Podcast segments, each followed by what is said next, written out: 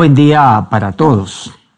El día de hoy, en eh, la cápsula que nos corresponde, vamos a concluir esto que Pablo nos eh, comparte de una manera profunda.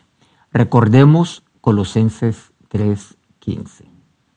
Y la paz de Dios gobierne en vuestros corazones, a la que asimismo fuisteis llamados en un solo cuerpo, y sed agradecidos. No olvidemos que aquí Pablo nos comparte acerca de el atuendo del escogido. ¿Cómo tengo que vestirme yo permanentemente? Aquí resumámoslo o enunciémoslo. Primero, de entrañable misericordia. En todo este pasaje de Colosenses 3, por cierto. Segundo, de benignidad. Tercero, de humildad. Cuarto, de mansedumbre. Quinto, de paciencia. Sexto, de amor. Y aquí en este versículo 15, que es lo que nos lleva como a concluir todo este punto, nuevamente reitera, y la paz de Dios gobierne en vuestros corazones. Bueno, hemos abordado mucho acerca de este pasaje y concretamente esta primera parte de este versículo 15, reitero, de Colosenses 3. A esto le hemos dedicado varias píldoras. Hoy vamos a concluir este punto de la paz de Dios. La semana pasada abordamos Daniel 10, 19. Cuando tengo la paz de Dios, esta gobierna en mi corazón. ¿Y qué hago? Primero me esfuerzo, recibo aliento, tercero recobro fuerzas y cuarto me dispongo para oírlo y para hacer lo que Él quiere, lo que mi Padre así quiere.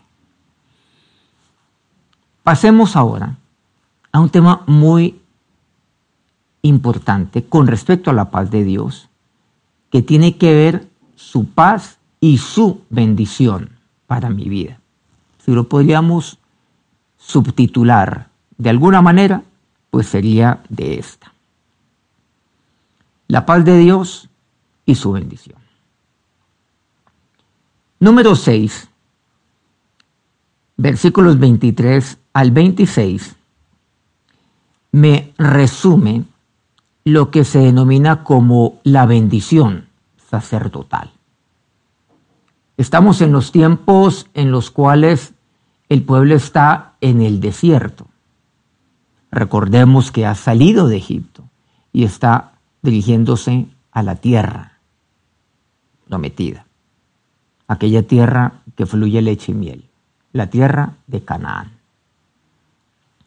Y nos dice así la palabra de Dios, que Dios le habla a Moisés, a su siervo. Y le dice aquí, Moisés, versículo 23, repito de números 6, habla a Aarón y a sus hijos y diles, así bendeciréis a los hijos de Israel diciéndoles, o con esto, Jehová te bendiga y te guarde. Jehová haga resplandecer su rostro sobre ti y tenga de ti misericordia. Jehová alce sobre ti su rostro y ponga en ti paz. Miren este corto pasaje. Son tan solo tres versículos, quiero decir del 24 al 26, nuevamente número 6, que resume lo que es la bendición de Dios para los hijos de Israel.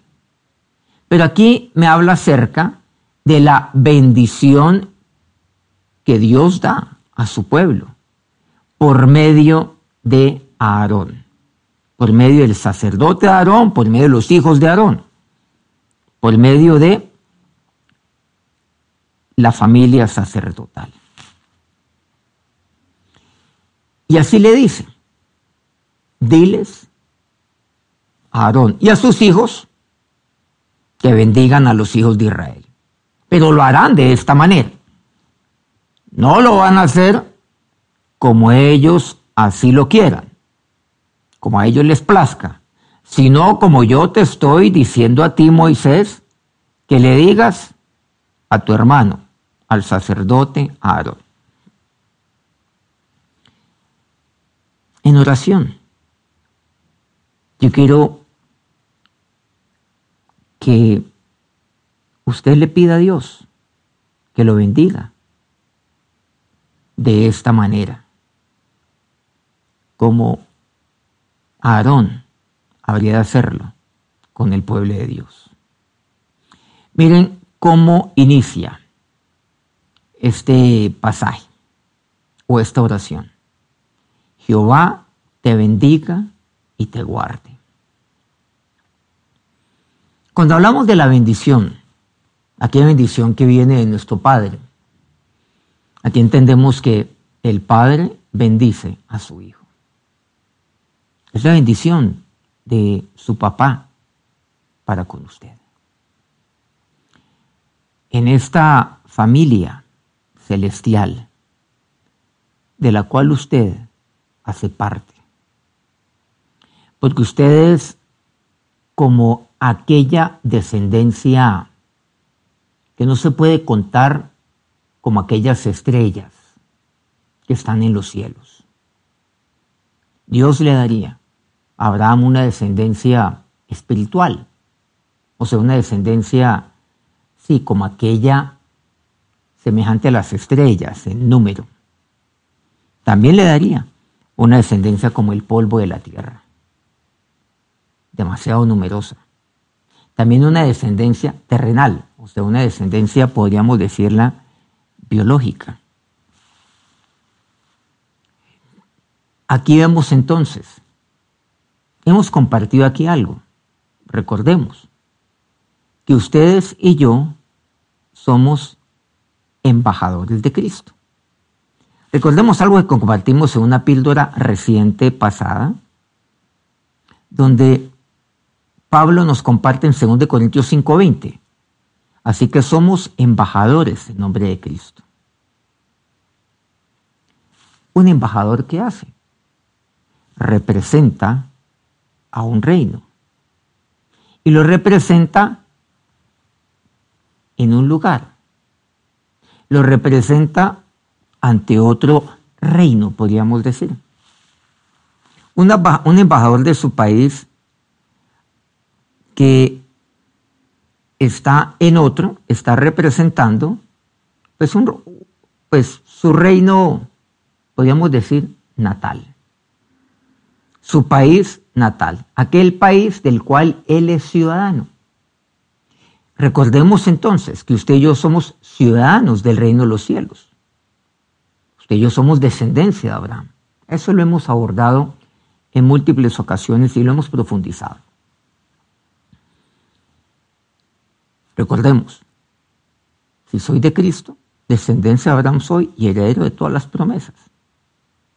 Ahora usted y yo somos ciudadanos del reino de los cielos. Sí, hemos nacido, sí, aquí, pero recordemos que mi ciudadanía es la ciudadanía de mi Padre. Por ejemplo, Así yo hubiera nacido en otro país, yo puedo tener la ciudadanía del país de mi padre. Pues mi ciudadanía es la de mi papá Dios, es celestial. Y por lo tanto ahora yo soy embajador, me dice Pablo, en nombre de Cristo. Voy en ese nombre. Un embajador representa un gobierno y representa al jefe de gobierno o al jefe de Estado ante otro país. Y va en nombre de ese gobierno y va en nombre de ese gobernante. Pues yo voy en nombre de Cristo. Y en nombre y en ese nombre es que yo estoy aquí en la tierra. Volvamos entonces a esta bendición. La bendición la da el papá para con su hijo. La bendición me la da Dios a mí.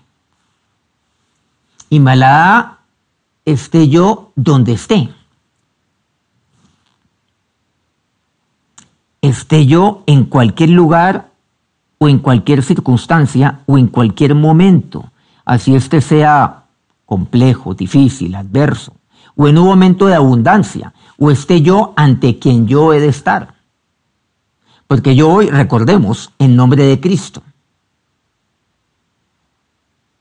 Y por eso dice, así bendeciréis a los hijos de Israel, o sea, a la descendencia de Jacob.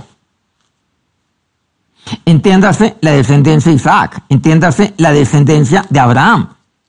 Pero ustedes y yo, como somos de Cristo, somos descendientes de Abraham también. Por eso este pasaje tiene que ver con usted y conmigo también. Así usted haya nacido en Ecuador, en Colombia, haya nacido en Filipinas, en Argentina, en República Dominicana, en cualquier parte. Porque cualquiera me puede argumentar y decir, no, pero es que dice, así deben deciréis a los hijos de Israel. Y resulta que, que yo no soy ningún hijo de Israel. Esto tiene que ver, pues, eh, allá con, con, con los hijos de Israel en los tiempos de Moisés, en los tiempos de Aarón. Y bueno, seguramente de ahí en adelante, a la descendencia que Dios daría a Abraham, Isaac y Jacob, al pueblo de Israel. Pero mire lo que dice, a los hijos de Israel.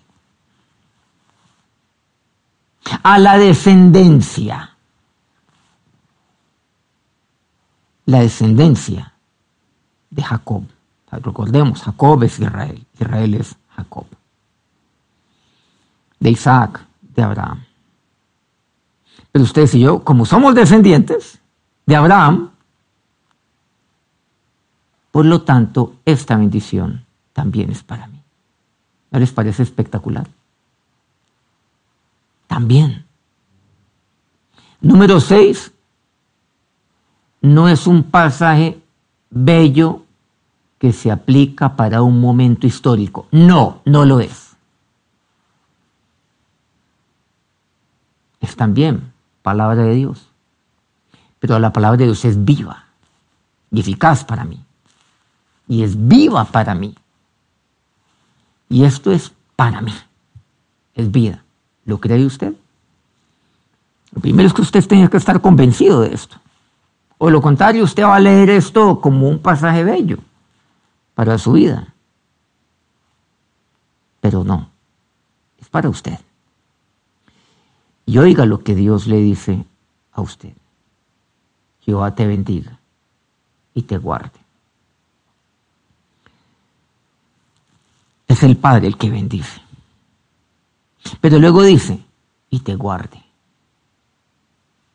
Que Él sea guardando su vida. Que Él sea guardando su corazón. La palabra de Dios habla mucho del el término guardar asociado con el corazón. Hay muchas cosas, sí, que yo he de guardar, pero su palabra me dice que por sobre todas las cosas, guarda tu corazón, porque de él mana la vida. Claro, yo guardo mi corazón. Ese es no solamente mi responsabilidad y mi deber, sino que esa es mi decisión. Pero por encima de todo está Dios que lo guarda a usted. Que Dios lo guarde. Pero toma la decisión de guardar ese corazón, de guardarlo que ese corazón no se envenene, que ese corazón no se llene de toxicidad. Hoy utilizo ese término que es como más moderno, cuando eh, ahora se está empleando, por cierto. Ah, esa persona es tóxica, esas amistades son tóxicas. Ah, no, ese grupo, ese entorno allá es tóxico. No, pero ¿Qué es lo que a mí me intoxica? recordemos, no es lo de afuera, sino lo que sale del corazón. Eso lo comprendemos claramente en su palabra. Por eso, yo he de guardar mi corazón por encima de todo. Hay cosas que tengo que guardar. Tengo que eh, guardar mi corazón. Tengo que eh, cuidarme seguramente con quién estoy, dónde estoy y demás. Pero por encima de todo, el corazón. Guardar mi corazón. En mi corazón he guardado tus dichos para no pecar contra ti. Y así es como Dios me bendice. Y así es como Dios me guarda. A través de su palabra. Por eso dice Jehová te bendiga y te guarde. Por medio de su palabra. Él me guarda palabra la cual es ley para mi vida. ¿Qué quiere decir esto? Que siempre se cumple. Volvemos que la ley de Dios siempre se cumple, porque Él es justo. Dice esto en primer lugar. La bendición de Dios. Y Jehová te bendiga, o sea, Jehová te haga bien. Dios te dé todo bien. Tu Padre te da todo bien, primero. Segundo, él te guarda. Tercero, dice, Jehová haga resplandecer su rostro sobre ti. ¿Qué significa esto? Porque esto tiene que ver con la bendición para mí como hijo. Que Él haga resplandecer, que Dios haga resplandecer su rostro sobre mí. Importante esto.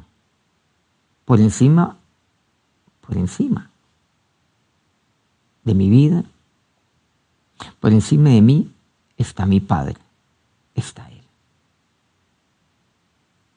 Porque yo recibo la bendición de mi Padre. Porque el Hijo necesita la bendición de su papá. Y claro, Él está sobre mí.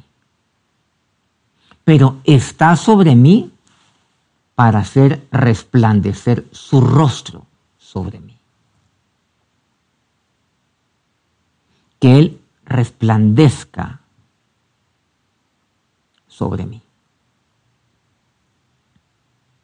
Recordemos que Moisés, hablando, porque esto, esto es eh, en los tiempos de Moisés. Moisés hablaba cara a cara con Dios, también nos dice números. También Dios se lo aclaró. En un momento, ay, donde por cierto no guardaron su corazón a Aarón y María, Dios se lo aclaró o se lo reiteró a Moisés y a María. ¿A qué nos estamos refiriendo?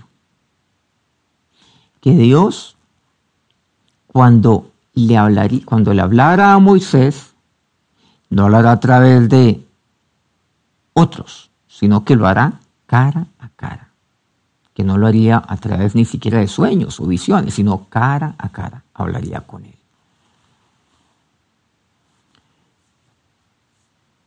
Y así, y así es como yo entiendo que yo de estar con Él, porque eso es bendición, ese es el bien de Dios para mi vida. Que yo pueda estar cara a cara con Dios. ¿Qué significa esto? Disfrutando de Él. Que yo pueda ver todo su bien sobre mi vida, ver cómo me guarda Él a mí. Pero yo también he de entender que Él está sobre mí. Así es como Dios me bendice. Por eso se haga resplandecer su rostro sobre ti. No dice que haga resplandecer su rostro en tu presencia, no, haga resplandecer su rostro sobre ti. aquí vemos también la palabra de Dios, como el, el apóstol Pablo nos habla por ejemplo, a los hombres, un poco fuerte. Muchos entonces dirán, no, es que yo soy autoridad de mi familia. Yo soy cabeza. ¿Sí? Sí, claro. Eso dice la palabra de Dios y eso no hay discusión. Pero miremos todo lo que nos comparte el apóstol Pablo al respecto. Bueno, lo primero, nos dice a los hombres. Por ejemplo, a los que tenemos esposa, los que estamos casados, maridos, varones, amad a vuestras mujeres. O sea, yo como pretendo ser cabeza de mi familia, cabeza de mi esposa, si yo no la amo. ¿Saben cómo se llama eso? Dictadura. Entre comillas, dictadura espiritual, donde yo empleo eso de manera arbitraria como una ventaja humana que yo uso, que yo empleo para yo salirme con la mía. Y Dios dice, no señor, amad a vuestras mujeres.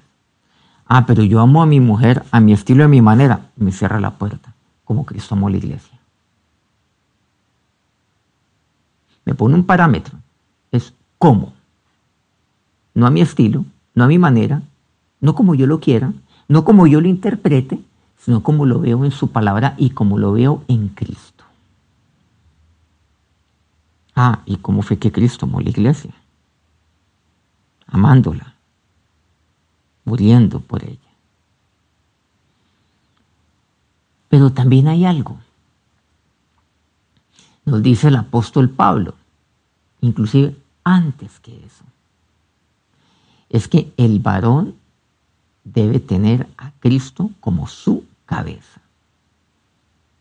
Ah, usted es autoridad. Mm, sí, señor, usted es autoridad delegada. Pero usted cómo pretende ser cabeza si no tiene a Cristo como cabeza. A ver. Eso es como, como muy conveniente, ¿no? Eso es eh, extraño, es ventajoso. Eso es ser hipócrita. Eso es eh, eh, ver la palabra de Dios lo que, lo que yo quiero y lo que no quiero, lo desecho. No, Señor. Por eso, yo no puedo quitar de la palabra de Dios ni una coma, ni una tilde. Porque eso acarrea maldición para mí. ¿Qué quiere decir? Me va a ir mal.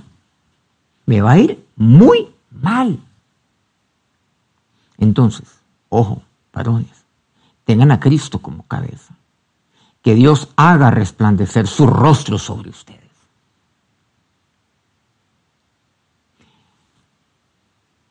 Que su palabra esté sobre su vida. Sí. Y usted tiene una autoridad. Y esa autoridad es Cristo. Ahí sí, ame a su esposa. Y ahí sí, sea cabeza de ella de su familia. Ahí sí.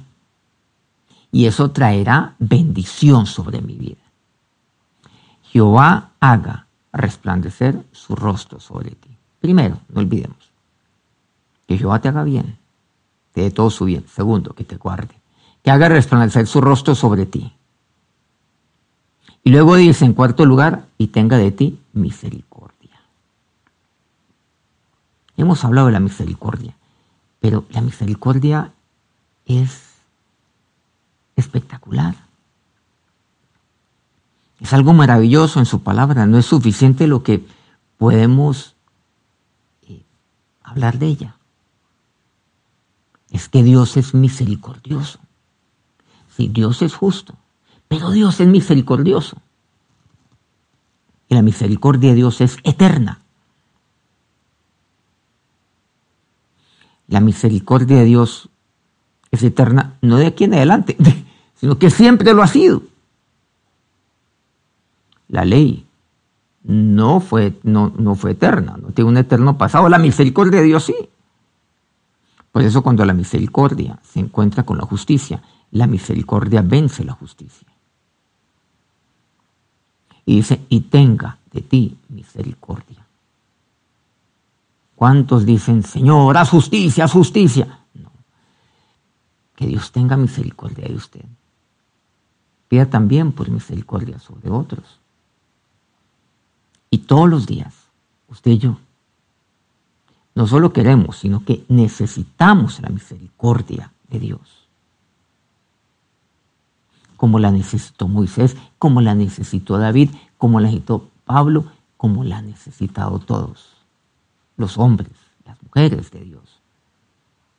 Usted y yo no somos la excepción. Toda la descendencia de Abraham ha necesitado la misericordia de Dios. Ustedes y yo también como descendientes de Abraham, la necesitamos. Y eso es bendición. La misericordia es bendición de Dios para mi vida. Dios me da todo su bien dándome su misericordia. Y luego dice, concluye el 26, versículo 26, Jehová sobre ti su rostro, nuevamente, aclara esto enfatiza, que Él alce sobre ti su rostro. Que Él sea tu cabeza, que Cristo sea tu cabeza. Es bendición para mi vida. Porque, porque yo estoy entonces salvaguardado. Cuando yo tengo alguien que es cabeza sobre mi vida y hago lo que Él dice, pues estoy bien. Yo salvaguardo. Porque estoy cumpliendo su voluntad. Estoy cobijado por Él. O sea, estoy guardado por Él. Volviendo al segundo punto. Él me guarda. Es que el tenerlo a Él sobre mi vida, el que Él resplandezca sobre mí, para mí es seguridad. Me da seguridad. Para mí es protección. Es que el estar bajo autoridad es protección, no es imposición. ¿Quién le dijo? Es protección para mi vida. Un padre es protección para sus hijos. Pues Dios lo es para mí. Y finalmente, en quinto lugar, dice, y ponga en ti paz. Ah, la paz de Dios. El Salmo 29, 11 dice, Jehová bendecirá a su pueblo con paz. Ah, la paz de Dios es bendición. El Salmo 37, 37 expresa, hay un final dichoso para el hombre de paz. O sea, para el hombre que ha vivido la paz de Dios en su corazón. Ahora, ahí en oración quiero pedirle que usted se acerque a Dios. Usted es hijo de él, descendiente de Abraham. Esta bendición es para usted. Permítame orar por su vida en este momento. Y permítame bendecirlo tal cual, como Dios así se lo dijo a Moisés que Aarón lo haría con los hijos de Israel. Jehová te bendiga y te guarde. Jehová haga resplandecer su rostro sobre ti y tenga de ti misericordia. Jehová alce sobre ti su rostro y ponga en ti paz. Que Dios los bendiga.